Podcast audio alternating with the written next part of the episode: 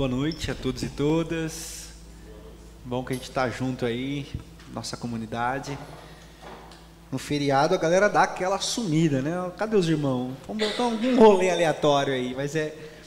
A gente se encontra, temos a nossa comunidade virtual e essa mensagem sempre chega, o louvor sempre chega. E que bom que a gente está nessa vibe nova no nosso, nosso grupo de louvor. Vocês já imaginaram cantar Raul Seixas na igreja? Alguém aqui já pensou cantar Raul Seixas na igreja?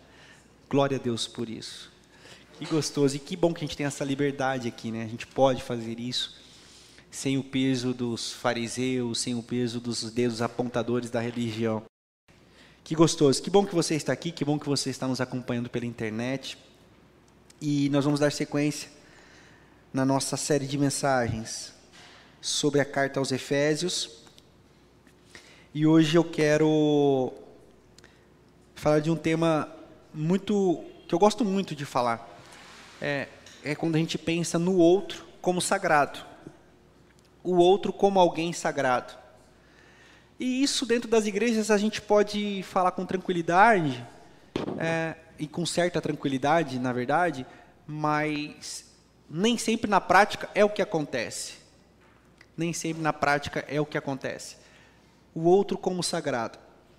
Se você já teve oportunidade de conversar comigo no gabinete, se você já teve a oportunidade de marcar um atendimento comigo, você provavelmente passou por uma experiência que eu, eu tenho experimentado no meu gabinete, que é sempre tratar o outro, escutar o outro, conversar com o outro como quem se estivesse conversando ou escutando Deus. É, então, as pessoas que foram atendidas por mim no gabinete, é, ou passaram por aconselhamento, não foi eu que os abençoei ou o meu aconselhamento, mas eu fui abençoado por vocês, porque eu, eu me coloquei diante do sagrado. Eu acho que essa experiência tem sido fantástica para mim. Eu sempre olho para a pessoa assim, fico olhando, eu falo assim, o outro é sagrado. É Deus falando comigo. É Deus diante do, dos meus olhos, porque todos nós somos sagrados. E o apóstolo Paulo escreveu sobre isso na carta aos Efésios. Ele também entendeu isso. Na realidade, ele entendeu primeiro, escreveu e nós aprendemos com ele. Quero que você abra sua Bíblia comigo no, no capítulo 4 dessa carta aos Efésios. Esse é um dos textos mais bonitos do Novo Testamento. Se você puder deixar grifado na sua Bíblia, marcado aí no seu smartphone, na sua Bíblia online, marque esse texto, que esse texto é fantástico. Efésios capítulo 4. Nós vamos ler a partir do versículo 1 até o versículo de número 6.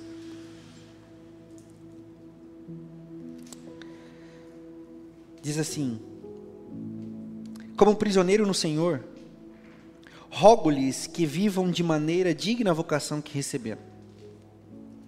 Sejam completamente humildes, dóceis, e sejam pacientes, suportando uns aos outros com amor.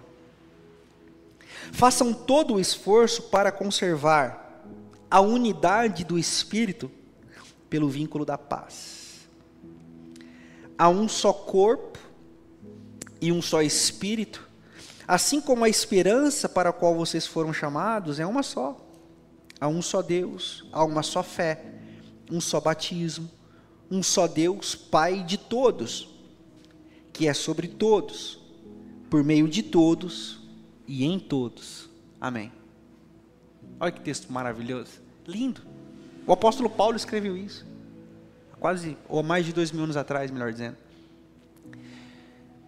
Mas vocês sabem quem é o apóstolo Paulo? E o que, que esse cara, ou quem esse cara já foi? Por isso que a experiência com Jesus, pessoal, nos transforma. Só pode ver o outro, ou só consegue ver o outro como sagrado quem tem uma experiência com Jesus. Sem Jesus, nós não vamos conseguir ver o outro como sagrado jamais. Para nós entendermos o que o apóstolo Paulo está falando aqui, a profundidade desse texto, nós precisamos olhar para a vida dele. E o próprio apóstolo, sem medo e sem querer maquiar a sua vida, ele escreve sobre quem ele era. Se você abrir comigo a sua Bíblia na primeira carta aos Coríntios, no capítulo 15, no verso 9, você vai o apóstolo, ver o apóstolo Paulo falando assim: Eu nem posso ser chamado apóstolo, Porque eu fui um perseguidor da igreja. Eu persegui, eu matei gente. Se você abrir a sua Bíblia comigo lá em Gálatas, capítulo 1, verso 13, o pessoal está projetando aqui, né? Esse é, o, esse é o texto de Coríntios. Vai para Gálatas, capítulo 1, verso 13. Aqui é Paulo dizendo assim: Vocês ouviram qual foi o meu procedimento no judaísmo? Como perseguia, olha a expressão, com violência a igreja de Deus, procurando destruí-la. Em Atos capítulo 9, você vê Paulo se encontrando com Jesus, e a voz que ele ouve, o relato diz assim: Paulo, Paulo, por que você me persegue? Porque matar pessoas é perseguir a Jesus. Não perceber que o outro é um sagrado é perseguir o próprio Jesus. Não tratar o outro como sagrado é ferir o próprio Deus. E, e qual era o tipo de perseguição do apóstolo Paulo? Por que, que o apóstolo Paulo era esse cara? E por que essas palavras de Efésios, capítulo 4, se tornam tão absurdamente fortes? Não apenas belas, mas fortes para nós como cristãos. Porque o apóstolo Paulo, você vai ler também nesse mesmo, nesse mesmo texto de Gálatas, ele vai, ele vai usar a expressão no versículo 14, ele diz assim: ó, eu agia com zelo exagerado. Zelo exagerado. O que, que era o zelo exagerado? O apóstolo Paulo pertencia aos fariseus. O fariseu era um grupo religioso que defendia a religião e defendia as verdades sobre Deus de forma forte e contundente e severa. Dentro dos fariseus haviam os zelotes Os zelotes eram conhecidos como a turma do zelo. Paulo pertencia a essa turma. Gente que era estudada, gente que era capacitada para interpretar a lei e defendê-la. Essa linha de zelotes, dentro do farisaísmo, ela vem da linhagem lá de Números, capítulo 25. Se você abrir, se você abrir sua Bíblia, lá em Números capítulo 25, você vai ver a história de Finéias, o neto de Arão. Moisés está olhando para o alto, lamentando uma desgraça de uma peste que veio sobre o povo. Nesse momento que Moisés está lamentando para o alto, a praga que adveio sobre o povo israelita, um israelita toma uma mulher medianita e entra para dentro, óbvio, não tem como entrar para fora, entra para dentro da tenda com essa mulher medianita. Finéias, ao perceber um israelita com um povo que não é de Israel se juntando, pega lança e atravessa os dois, matando os dois dentro da tenda. E diz o texto que a praga cessou.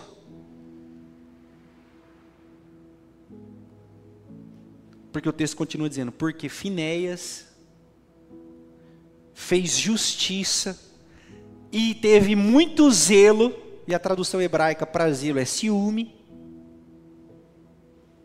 pelo Senhor.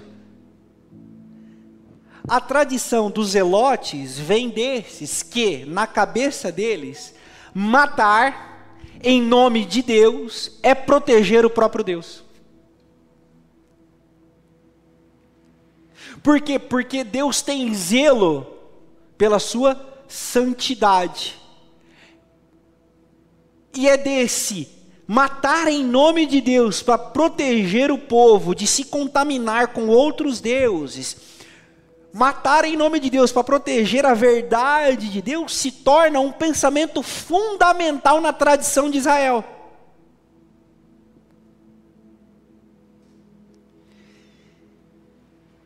É desse termo que surge na interpretação israelita, que depois influencia o judaísmo, que depois influencia o judaísmo cristão, influencia até hoje os cristãos, é santidade. O que você aprendeu na escola bíblica? Que ser santo é ser separado. Ser santo é ser separado. Isso vem dessa escola. Isso vem desse pensamento. Separado de quem? De qualquer outro povo separado de qualquer outra forma de crer, separado de qualquer outra tradição, separado de qualquer outra cultura, porque qual é o jeito certo? O nosso. Qual Deus é o certo? O nosso. E tudo que for para contaminar isso aí está passível de morte. Esse era o pensamento do fariseu e esse era o pensamento dos zelotes, dos que tinham zelo por Deus. E é por isso que o apóstolo Paulo projeta de novo Gálatas capítulo 1, verso 13 é por isso que o apóstolo Paulo expressa dessa maneira aqui, como a gente viu. Vocês ouviram que qual foi qual foi meu procedimento no judaísmo? Como perseguir a igreja com violência? Porque para ele, ele estava sendo da tradição de Finéias, de matar em nome de Deus. E como Deus ficava feliz com o matar. Porque matar em nome de Deus era ser santo, era promover a santidade para que ninguém mais se contaminasse.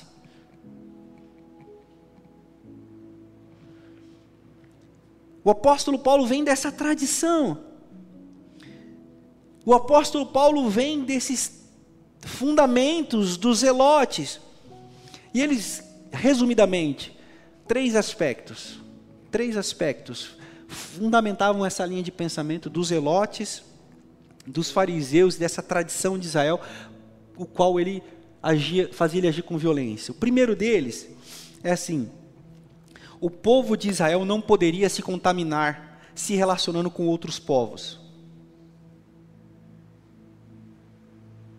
Segundo, o povo de Israel não poderia dar a brecha de servir outros deuses.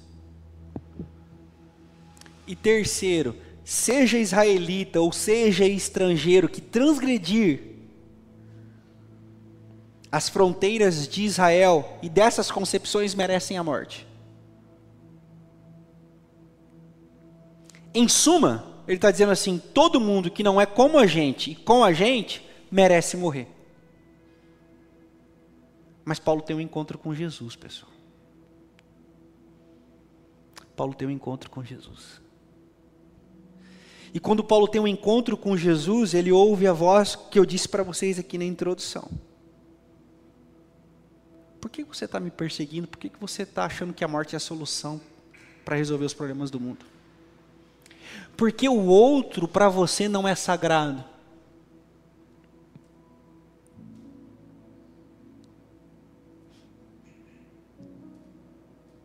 E saindo dali, o apóstolo Paulo tem sua vida transformada.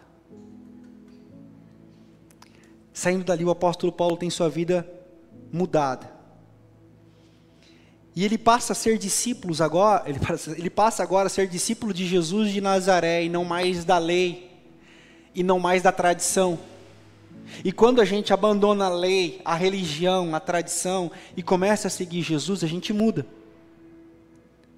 E olha que lindo que ele escreve. Abra comigo a sua Bíblia na carta aos Romanos, no capítulo 3. Volte um pouquinho a sua Bíblia aí para Romanos, capítulo 3. No verso 29, 30 e 31. O que, que é a mudança? O que, que é a mudança do encontro com Jesus transforma? Transforma todas as nossas bases transforma tudo que a gente é. Em Deus não permanece aquele lance, ah, eu cresci assim, eu vivi assim, Gabriela e tal, ah, eu nasci num lar racista, então para mim o racismo é normal, eu nasci num lar homofóbico, então para mim a homofobia é normal, eu nasci num lar classista, então ser classista é para mim é normal, eu nasci num lar violento, então para mim ser violento é normal. O encontro com Jesus transforma a gente pelo amor. E Paulo escreve assim, olha só, o que o apóstolo Paulo escreveu? Ele pertencia àquela tradição, Finéias, mata, mata, não é de Israel, mata, não é como a gente mata. Olha o que ele escreve aqui. Deus, Deus é apenas Deus dos judeus?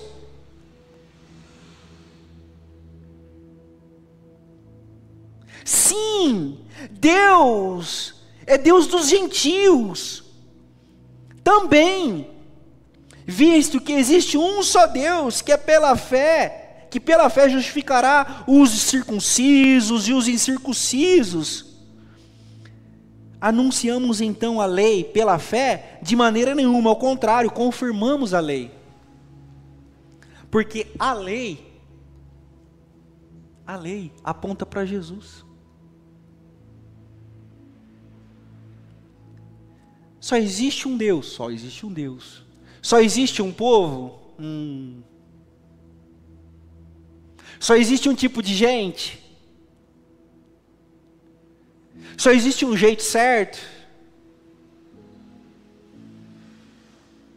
O apóstolo Paulo começa a ter sua vida transformada. O apóstolo Paulo começa a ter. Começa não. O apóstolo Paulo tem a sua vida transformada. O apóstolo Paulo tem a sua mente transformada. Por isso, irmãos, eu até conversava com o Davi, com a Priscila ali na entrada.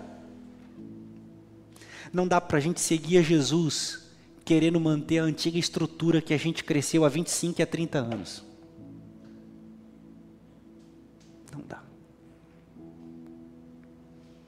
Porque não se põe remendo novo em pano velho. E não se põe vinho novo em odre velho, porque vai dar ruim. A gente precisa ter a nossa mente transformada por Jesus. Mas enquanto a gente trabalhar ou querer usar antigas estruturas para justificar a nossa normalidade com a segregação, com a morte, com os pecados que matam o outro, nós não vamos conseguir entrar no Evangelho de Jesus e nós nunca vamos entender que o outro é sagrado. Porque a gente precisa ter uma experiência com Jesus. Eu afirmo categoricamente: tem gente que está 30 anos na igreja, mas não teve uma experiência com Jesus. Tem gente que sabe o catecismo da igreja, mas não teve uma experiência com Jesus. Tem gente que sabe todos os ditos de Calvino, mas não teve uma experiência com Jesus. Tem gente que sabe todo um conjunto de regras e regimentos internos da igreja, mas não teve uma experiência com Jesus. Tem gente que acha Jesus maneiro, usa boné para trás, tem corpo todo tatuado, mas não teve uma experiência com Jesus. Tem gente que toca Raul Seixas no culto, mas não teve experiência com Jesus. Nós precisamos de experiência com Jesus. Pastor, e como é que eu sei que eu tive uma experiência com Jesus? Quando você começa a perceber que o outro que está diante de você é um sagrado. E eu não estou falando do seu neto, eu não estou falando da sua mãe, eu não estou falando do seu marido, eu não estou falando do seu filho, eu não estou falando de quem você gosta e tem relações afetivas.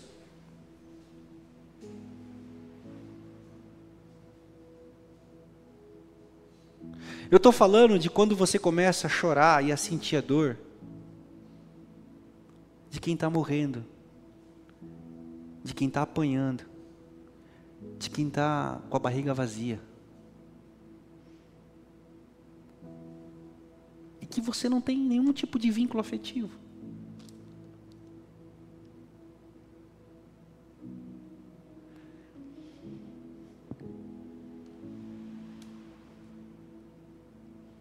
O Brasil é o país que mais mata LGBTQIA no mundo. Isso te incomoda? Se não te incomoda, você precisa de uma experiência com Jesus, irmão. Se na sua cabeça você está dizendo isso não tem nada a ver comigo, você precisa de uma experiência com Jesus. De cada quatro mortes por bala, arma de fogo, né, no Brasil, três são negros abaixo de 18 anos. Isso te incomoda? Se não te incomoda, você precisa de uma experiência com Jesus, irmão.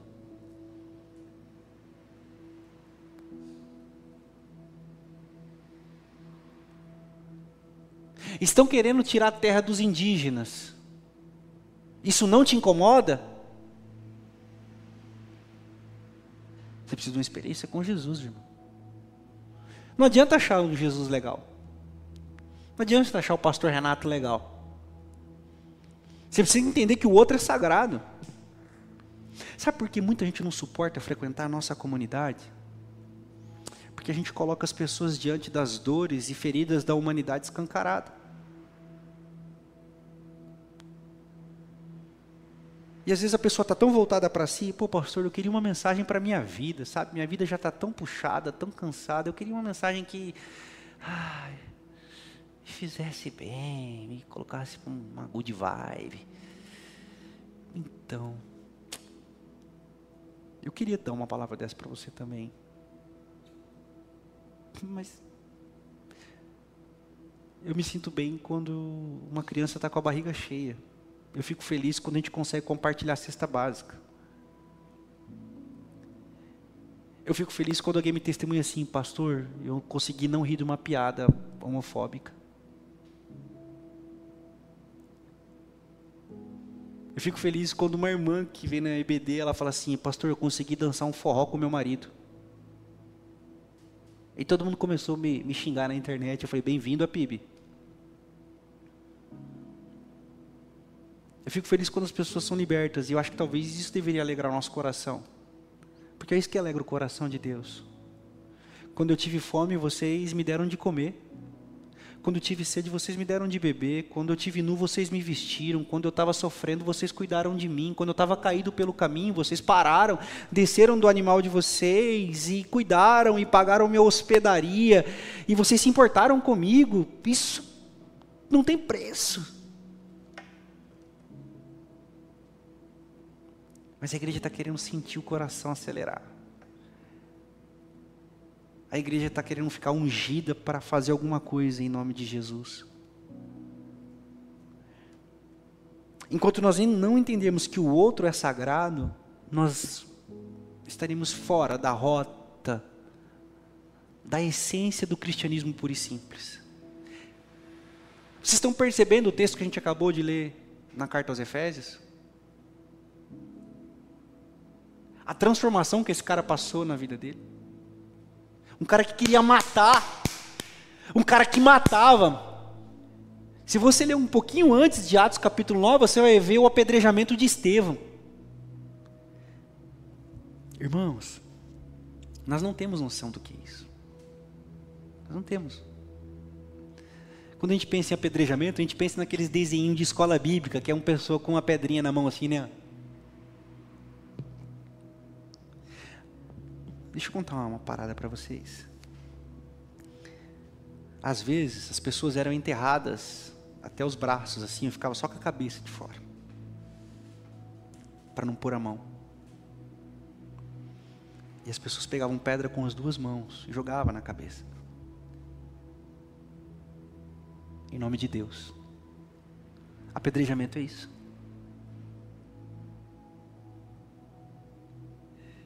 E é interessante ver que as pessoas deixavam suas vestes com o apóstolo Paulo, que ainda era Saulo. Segura aí, Saulo, que eu vou pegar essa pedra. Ou seguro, claro que eu seguro. Pega aquela, aquela é pesada, manda Paulo.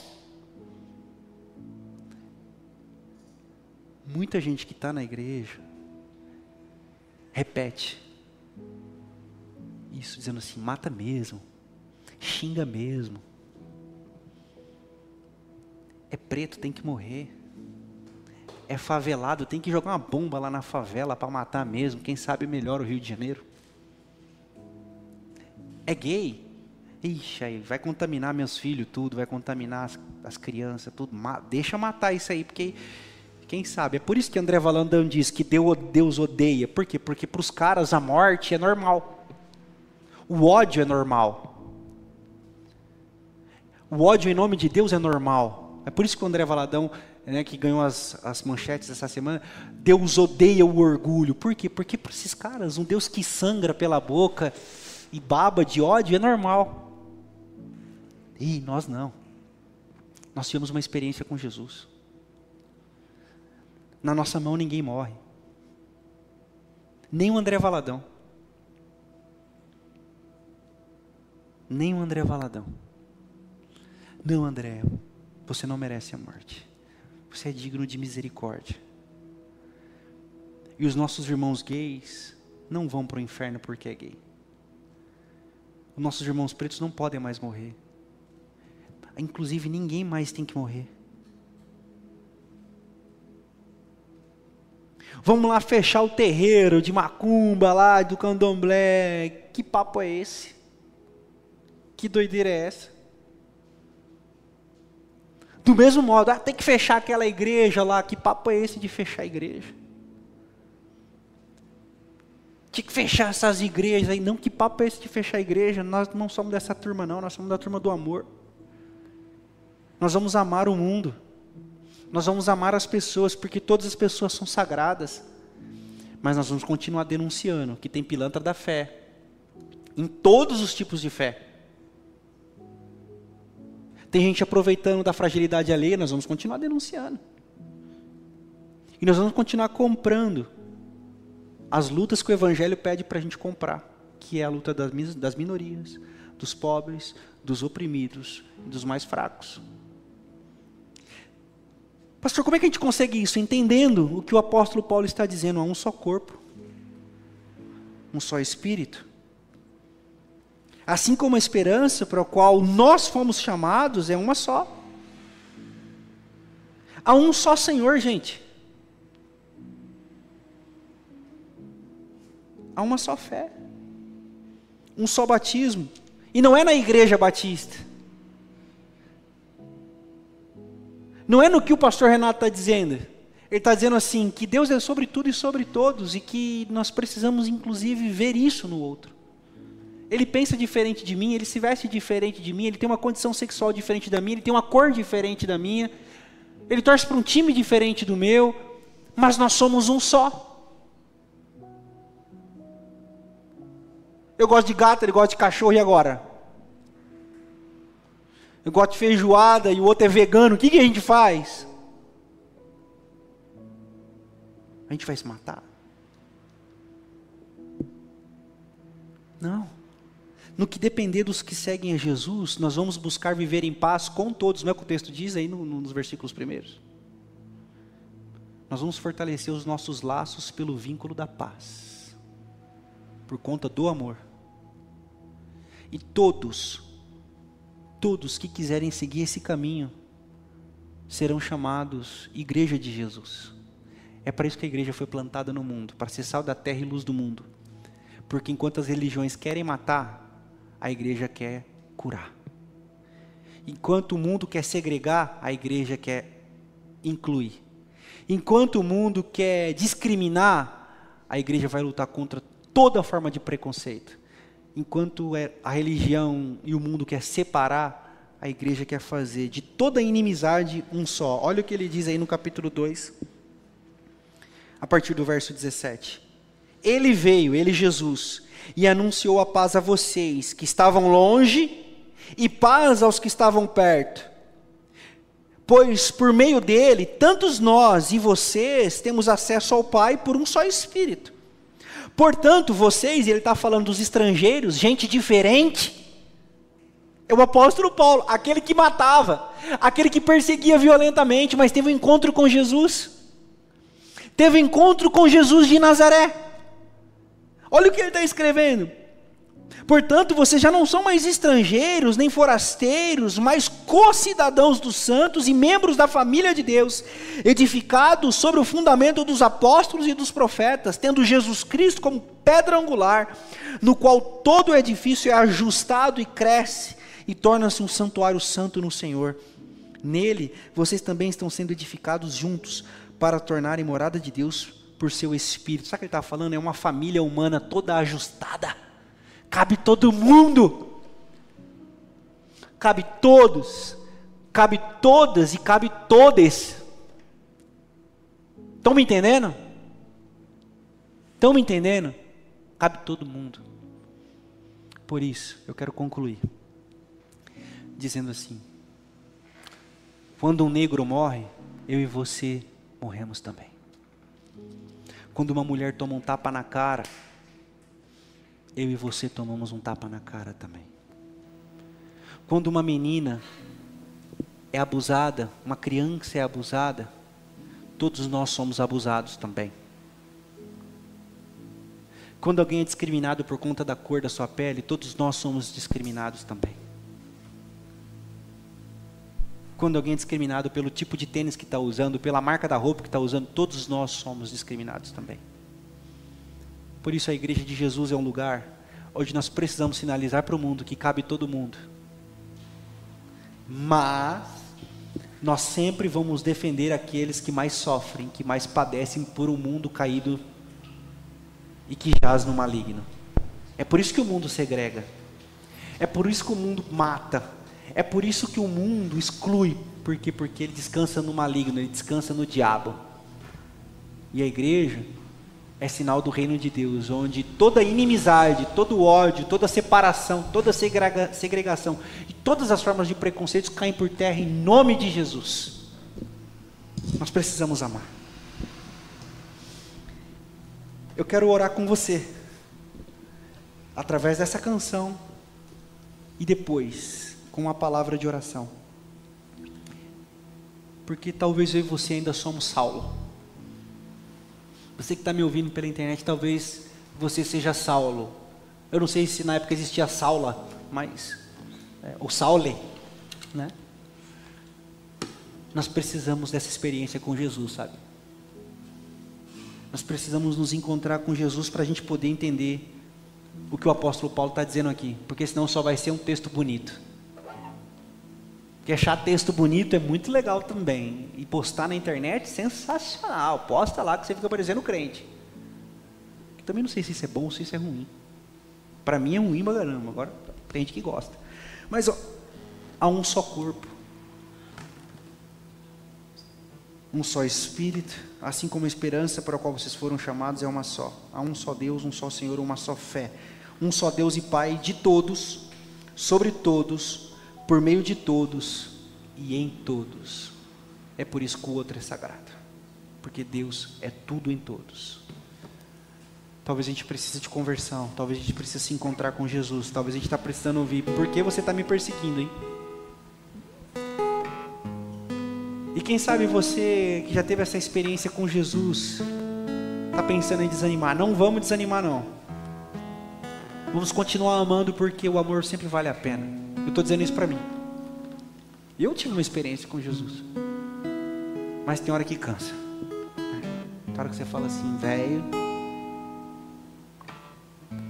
Mas aí vem sempre aquela voz lá, tipo assim, você vai para onde? Vai fazer o que, chefe? Tem vida fora de mim? Eu digo, não é disso que eu estava falando. Não, tá, não vou para canto nenhum, estava pensando. Bora. Vamos fortalecer o nosso rolê, vamos seguir a nossa jornada. Eu não me preocupo muito com o número de pessoas que está aqui, eu não me preocupo muito se a igreja está crescendo, se a igreja está diminuindo. Eu quero manter fiel ao que Deus me pede para fazer e continuar firme acreditando nas promessas. Porque Ele cuida de nós e já deu prova disso. Eu estou com vocês. E nunca se esqueçam disso. Nós vamos seguir a nossa jornada. Fortalecendo um outro. E aprendendo uns com os outros.